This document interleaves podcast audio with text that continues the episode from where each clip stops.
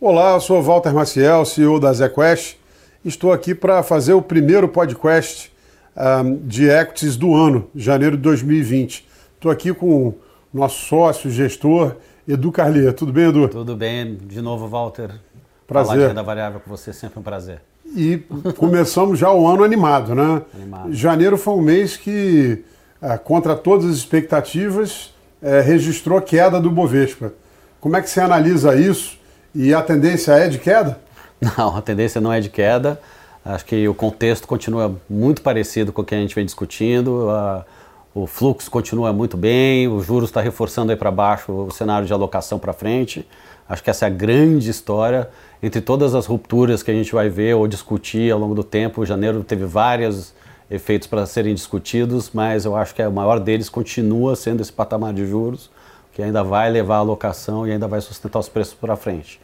Tem a história de ver uh, como é que o mercado global está sendo impactado, o coronavírus é uma novidade nesse cenário no último mês, então uh, até onde a gente consegue perceber não é um evento recorrente, né? apesar de a gente já ter alguns eventos uh, dessa magnitude para ter alguma relação para trás, mas eu acho que entrou no cenário, uh, é um pênalti um pouco para largada, para crescimento global, a gente viu algumas revisões das maiores casas aí por causa do efeito da, do coronavírus no crescimento.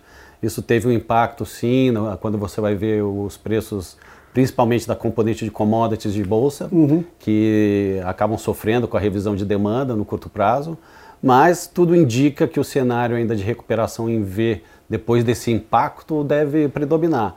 A gente não é especialista em vírus, eu sempre costumo dizer isso, mas eu acho que a relação que eu faço com o efeito do coronavírus, até para deixar de uma forma mais lúdica, é um efeito parecido com o que a gente viu na greve dos caminhoneiros, só que para o Brasil, só que dessa vez na China. Os dois eventos, sempre um evento de impacto na cadeia de suprimentos muito forte.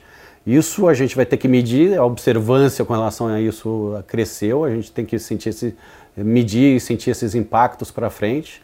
Então, uh, é óbvio que se perdurar muito o efeito do vírus, você revisa um pouco mais o crescimento e você vai ficar mais nervoso com relação aos dados para eh, de impacto na cadeia de suprimentos como um todo, mas eu acho que uh, ainda não é para jogar fora o cenário, lembrar que os juros tão baixos não só no Brasil, mas como no resto do mundo, mundo como um todo. Você já tem novidades indo para frente com relação ao acordo de, do, de, do trade war, que deve também botar um contexto um pouco mais amigável com, com relação de, de comércio do mundo. Então, e mesmo as incertezas né, é. em relação aos Estados Unidos, inclusive do, do, do, ponto de vista político também, começam a ser eliminadas, né? Começa a ser eliminadas. Cenário né? mais previsível, né? É. É uma oportunidade uh, de, de compra de formação de posição novamente, na minha cabeça. Você está dizendo basicamente o seguinte, que é, o que a gente está começando a ver é que parece que é, esse surto vai ser contido, mas você acabou interrompendo aí é, produção, isso pode afetar um pouco a cadeia de suprimentos, é, e aí afetar um pouco o desempenho mesmo de um país mais fechado e distante como o Brasil, né? Pode. Então esses efeitos a gente não sabe medir ao certo ainda. Uh, eu acho que o coronavírus teve, na nossa percepção, um, sempre tudo tem prós e contras, né? Na China ter pego justamente na, na parte de, uh, do Ano Novo Chinês, que é o maior evento de migração interna do, do planeta, é complicado para espalhar o vírus como um todo, né? Mas assim uh, para o Brasil, lado, as empresas estavam preparadas para não receber produto nesse período. Né? Exatamente. E, e, se você ligar isso para o Brasil, é, o primeiro TRI não é o TRI intenso de vendas no varejo, que podem ter alguma uh, um ruptura é. na, em cima do suprimento. Né? A gente estava comentando sobre a possibilidade de você ter um pouco de, uh, de problema logístico na entrega de celular, entrega, por exemplo, de tecidos, que são componentes importantes importados pelas empresas, uh, que pode diminuir um pouquinho na cadeia, mas a gente também verificou com eles de que os estoques estão bem posicionados, não é um tritão relevante com relação a vendas. Uh, dado o ano novo chinês, você ainda teve uh, os estoques bem balanceados para não ter que contar com um intenso suprimento nesse período. Então, acho que, de novo, infelizmente, mais um daqueles eventos que a gente tem pouca capacidade de, de prever, mas que a gente tenta estudar com algum critério para ver quando que a gente tem a volta e quando isso reflui. Então, acho que ainda tem que ficar com observação sobe, a tensão sobe, mas a gente gosta de ver isso como oportunidade para ver se tem a chance de fazer alguns posicionamentos aí para das ações que sofrem um pouco mais. Apesar da queda da bolsa e foi uma queda até é, importante, é, a gente teve um desempenho dos nossos fundos de ações, seja o long only, o Quest ações, seja os small mid caps ou o long biased, é, não só é, é, positiva, mas muito superior ao Ibovespa, colocando 5 a 6% no mês é, de outperformance em relação aos respectivos benchmarks, né? o Ibovespa, uhum. o Small e o IBX. É, a que, você atribui esse sucesso? Esse, eu acho que dois motivos principais, né? A gente obviamente não sabia do coronavírus, mas a gente uh, na brincadeira a gente já teve praticamente um ano e um mês, né? Porque lembrar o que foi janeiro foi a gente nem parece que já esquecemos, né? Porque uhum.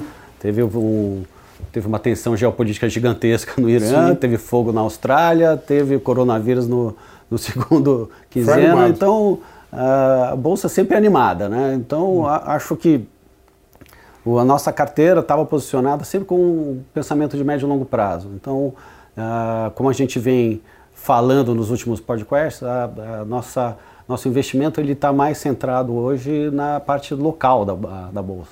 Então, a parte local, com juros onde está, com o crescimento da, do país, apesar de você provavelmente revisar algum pouco para cima e para baixo, sempre difícil de prever a trajetória direta do, do crescimento. A nossa alocação sempre deu preferência no último mais de um ano já na parte doméstica da economia. E eu acho que o cenário continua indo para essa direção. Ao contrário disso, é que a parte de commodities sofreu muito, claro. que já não era uma posição que a gente tinha na carteira, olhando médio e longo prazo pra, de tendência de crescimento Isso global. Isso ajuda a explicar a nossa auto performance. Então a nossa auto performance, ela, a gente conseguiu ficar muito bem colocado nesse último mês uh, nas duas pontas. E esse raciocínio prevaleceu também nos long shorts, que também tiveram uh, um desempenho fabuloso, né? Sim. Eu acho que a questão agora é ver se tem é, como é que a gente performa no equilíbrio da carteira. Né? A, parte doméstica performou muito bem na largada do ano, a parte de commodities sofreu bastante, dado esse cenário global. Provavelmente o que a gente está estudando daqui para frente, você não tem oportunidade de você equilibrar um pouco mais. Eu gosto de dizer também que uh, os bancos também fazem uma, têm uma presença relevante no, no índice como um todo e largaram um ano ainda um pouco de pressão com relação ao ambiente competitivo e e tudo mais. É, e aí, fazendo um gancho com isso, você mencionou no, no, no início do nosso bate-papo é, a taxa de juros.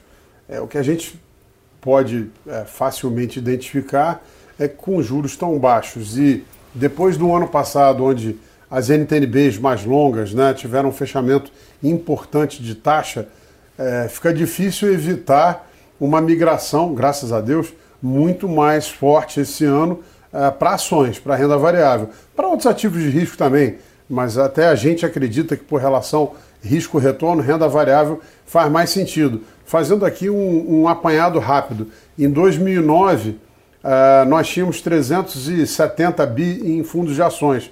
No final de 2019 esse número era 200 bilhões de reais superior. Em 2009 a gente tinha 1,6 tri uh, em fundos de renda fixa. No final de 2019, 10 anos depois, 4,4 tri. Quer dizer, é, esses, esses 4,4 tri, um pedaço deles, enquanto 200 bi foram para a Bolsa em 10 anos, 3 tri quase foram para a renda fixa. Um pedaço disso vai começar a migrar. A gente estima aí que talvez esse ano 400 a 500 bilhões de reais virão para o mercado de ações. Como que a gente vai conseguir absorver esses recursos é, sem elevar demais os preços? É, eu acho que a resposta até é que os ativos estão vindo. Né? Então, uh, a gente está estimando só falando com, com, com, os, com os investment bankings, com quem gera essas ofertas, é um, um número uh, que a gente nunca viu de IPOs agora. Fora então, secundárias, né? Fora secundárias. Acho que as secundárias, uh, A gente tem as secundárias hoje em dia elas estão um pouco mais focadas no desinvestimento, principalmente do governo, do BNDES.